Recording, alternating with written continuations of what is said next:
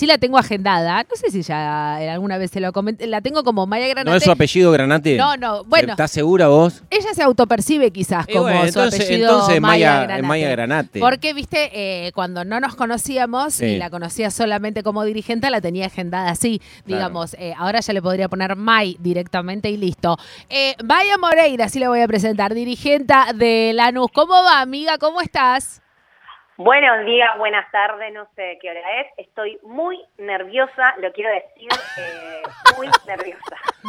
Bueno, te pido por favor no rompas la veda. No, ¿Puede sí, ser? y aparte No, es, no, no, no. sí, es una sensación de un país casi, porque la verdad que en el lugar donde estés, eh, el ¿Cuál? nervio El nervio está. está. Seas del Recién bando- leí eh, un meme que creo que me identifica que decía, me ponía nerviosa a los nueve años contando los párrafos que me tocaba, para ver cuándo me tocaba leer, no me pidas que hoy no esté nerviosa. Totalmente, totalmente. Total, o cuando te decían, eh, pasa al frente a escribir no sé qué cosa, imagínate si eso nos ponía nerviosos y nerviosas. Imagínate el día de hoy. May, ¿te toca fiscalizar o algo? ¿Estás en una? Eh, estoy en fiscal volante, o sea, me toca ahora después del mediodía, voy a relevar compañeros y compañeras que quieren almorzar o que van a votar a otras escuelas y no estoy en una mesa, sino que voy apoyando donde me necesitan. Perfecto, perfecto. Ahí eh, el, el comodín vendría a Sí, ser. en Lanús, ¿no, Claro. Maya? Sí, En por supuesto. Pero Sí, qué por pregunta es. Ah, bueno, bueno. República separatista de Lanús. Claro, por favor. Bueno, eh, volanteamos, si le parece, Maya, para hablar un poco y intentábamos recién reflexionar eh, con esto, ¿no? Que es algo que venimos hablando desde hace ya muchos años, no solo con May, sino con distintas eh, mujeres que son muy pocas las que ocupan algún tipo de, de- banca en las dirigencias del fútbol argentino y también son muy pocas las que tienen voz y voto con el fútbol femenino. May sí lo tiene desde hace muchos años. May, si, si, si te preguntamos así eh, como este, en, la charla, ¿qué, ¿qué pensás que le pasó a Lanús y por qué perdió la categoría? ¿Cuál es la, la reflexión primera que se te viene a la cabeza? Mira, primero, obviamente me genera mucha tristeza, siempre, no está de más aclarar, porque hay gente que no lo, no lo considera, pero quienes somos directivos, directivas o dirigentes, dirigentes de clubes, somos hinchas también por sobre todas las cosas, y, y nos duele muchísimo este presente, primero porque creemos que gran parte de la responsabilidad es nuestra como, como directivos, como directivas, eh, siempre hay muchas cuestiones que atender en el orden de lo institucional y por ahí a veces eh, eso hace que que, que no se llegue a tiempo a, a la gestión de algunas actividades y creo que por sobre todo lo que sucedió en el fútbol femenino, eh, no solo en la NU, sino que en, la- en realidad en la mayoría de las instituciones, es que fue un deporte que, eh, enhorabuena, ¿no? Digamos, eh, se puso como eh, para que los equipos de fútbol profesional masculino pudieran competir en copas eh, internacionales. Entonces no se formó, eh, y acá sí hablando específicamente de la NU, ordenadamente como nosotros solemos hacer las cosas, escalonadamente de abajo para arriba, sino que en el sentido inverso.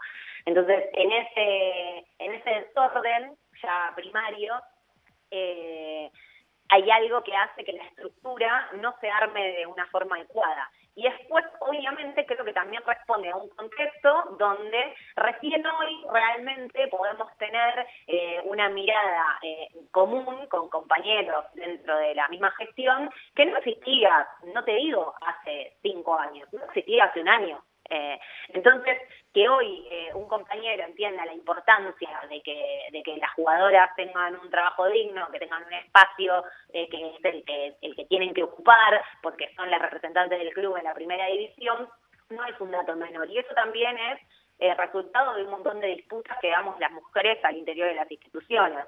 Y, pero bueno, eso no nos exime ni, ni nos hace sacar los pies del plato, digamos, de todas las responsabilidades que como dirigentes tenemos quienes por ahí eh, nos interesa más desde hace más tiempo y quienes recién ahora comprenden la importancia que, tiene el fútbol femenino dentro de cualquier institución.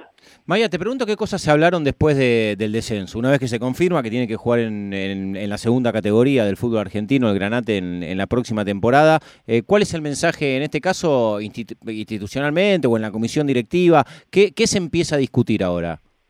Mira, en realidad hay hay algo del proyecto que nosotros empezamos a discutir eh, por ahí pasado el principio del año, siendo, y acá donde digo asumimos nuestra responsabilidad, ya era tarde, habría que haberlo discutido antes, pero bueno, por un millón de otras cuestiones que, que tienen que ver con la política de institucional, se dio en ese momento y creo que lo que se empezó a discutir, que ahora sí tuvimos charlas, digamos, nosotros por descenso tuvimos una charla con jugadoras y cuerpo técnico, una con quienes conformamos eh, la, comisión, digamos, de, fútbol femenino y una particularmente con los directivos, el vicepresidente y vicepresidente del club y el cuerpo técnico, eh, justamente por esto que, que, vos estás eh, consultando. Y en realidad Ahora, lo que, lo que se hizo desde que, desde que nos involucramos, no casualmente tres mujeres, en la gestión, hasta ahora fue que los traslados fueran igual que primera edición, que las jugadoras fueran atendidas por médicos profesionales de, fútbol masculino, que las rehabilitaciones se hagan en los mismos lugares, que tengan eh, que tengan psicólogo, psicóloga deportiva, nutricionista, obviamente eh, todo lo que es la comida y eso para las jugadoras que además no tienen por ahí la posibilidad o los recursos, porque también sabemos que los sueldos eh, no son sueldos que permitan ampliamente vivir eh, con comodidades, eh, los lugares de entrenamiento, que también tengan un espacio en el, en el polideportivo donde, donde entrena primera y, masculina y juvenil de masculino, los materiales, digamos, un proyecto que en realidad tiene mucho más que ver con la gestión del fútbol profesional masculino y juvenil en el club, que se replique ordenadamente de abajo para arriba. Creo que si bien es algo que claramente no nos enorgullece, que sabemos que es responsabilidad nuestra en gran parte y que, que corresponde a que se conformó de una manera desordenada, sí es la posibilidad que tenemos de ahora sí ordenar de abajo para arriba, seguir este trabajo que se hizo estos últimos seis meses con ese orden, darle prioridad a la a la etapa formativa, ¿no? que también hoy está teniendo un desarrollo que antes no existía o, tampoco se, se, le daba mucha atención. Entonces, de abajo para arriba, tratar de nutrirnos, como se hace en el fútbol profesional masculino hace muchísimos años. Digo, Lanús es un club que llega a donde llega eh, institucionalmente también por la cantera de pibes que siempre supo sí, por supuesto. Así que bueno, la idea es eh, replicar ese modelo, que además es la forma en que nosotros trabajamos. Después hay un montón de cuestiones que quedan al interior de, nuestra gestión, de, reproches internos y de malas decisiones, que me parece que no vienen al caso, pero que, que sí está bueno aclarar que nosotros nos hacemos cargo de la parte que nos toca y nos parece que el presente responde a, lo que a lo que hicimos, ¿no? sería muy obtuso querer negar eso. Totalmente. Estamos hablando con Maya Moreira, dirigente a ella de Lanús. May, te pregunto, em, ¿hablaste con alguna de las jugadoras? Digo, ¿charlaste con ellas? Eh, ¿Pudiste encontrártelas, saber también qué les pasaba? Porque eso siempre termina pasando después, ¿no? Que, los dirigentes hablan, que las pibas también. Digo, muchas veces eh, las protagonistas eh, dan notas ahora, ¿no? Y está bueno también saber qué les pasa a ellas, ¿no? Porque me imagino también quizás un recambio ¿no? Eh, de, cara a lo que va a ser el, próximo campeonato. Sí, obviamente la mayoría de las jugadoras que tengan posibilidad de seguir jugando en primera división es lógico y coherente que quieran irse a otro club y en ese sentido nosotros siempre nos, vamos a poner como a disposición de su vida porque sabemos que también es difícil para cualquier piba tener una carrera como futbolista profesional mujer y más todavía si no de la primera división. Eh, nosotros desde que desde que nos involucramos más de lleno en la actividad eh, tuvimos varias charlas con el con el grupo, yo particularmente también por el por el rol, por el lugar que ocupo y siempre estuvimos a disposición. Entendemos también que ahora es un momento de enojo, donde muchas eh, se pueden estar expresando y tienen todo el derecho a hacerlo. Eh, me parece que hay cosas que son ciertas, de las cuales eh, hablé antes, hay cosas que considero que, no, que no comparto, pero me parece que está bien, que también eh, eh, está bueno esto, ¿no? Poder explicar también desde nuestro lugar eh, un montón de cosas que sí cambiaron, eh, porque me parece que, no da lo mismo, ¿no? Que, que hay un discurso que por ahí también es medio hegemónico en los clubes, en donde por ahí, porque a ciertas personas no les interesa el fútbol profesional femenino, queda como que a la institución no le interesa. Y realmente no creo que sea así eh, eh, unánimemente en ninguno de los clubes. Hay un montón de gente que labura por la actividad y también hay que entender que esta coyuntura eh, responde a una tensión que se está dando hace, de un tiempo hasta parte en la sociedad, ¿no? Desde los roles que ocupamos las mujeres, no solo en los clubes, sino en líneas generales, desde la visibilidad del laburo de la mujer y de los derechos de ese laburo en un montón de lugares, y los clubes no, son, no somos ajenos a eso, ¿no? Entonces, me parece que está bien que las jugadoras se expresen, también hay que por ahí pensar eh, eh, otras, otros mecanismos para, para que las jugadoras se sientan más contenidas, duda, y para que tengan por ahí un, contacto más fluido, pero no es que no estuvimos a disposición, digo que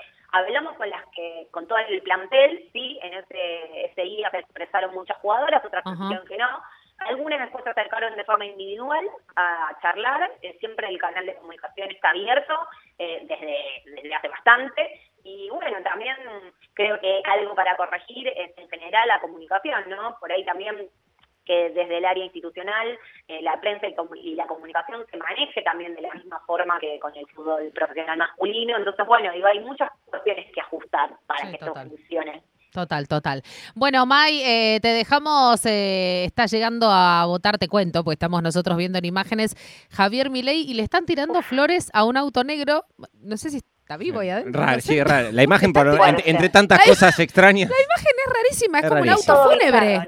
Es como un auto fúnebre, ¿viste? Cuando llega y le están tirando flores. Bueno, no sé, rarísimo. Y eh, sí. No me pidas comprensión de esta Una, una cosita antes de saludar. Hoy es el Día Nacional del Derecho a la Identidad, eh, es el cumpleaños de Estela. Me parece que también está bueno que presentemos nuestra identidad como hincha y los proyectos de clubes, que los clubes son eh, nuestros, de los socios, de las socias, y que eso también vamos a defender hoy. Me parece que no es un dato menor dentro de todo lo que tenemos que defender hoy. Totalmente, porque no, no, no vamos a romper la veda, pero digo, está dentro también de uno de los ejes, ¿no? Que los clubes sigan siendo de los socios y que no se transformen en sociedades anónimas deportivas. May Moreira, muchas gracias, vieja, te mando un beso. Gracias a ustedes, abrazo grande. beso, beso. Dirigente de la NUS explicando también qué es lo que está aconteciendo en el, uno de los clubes del torneo de primera división que perdió la categoría.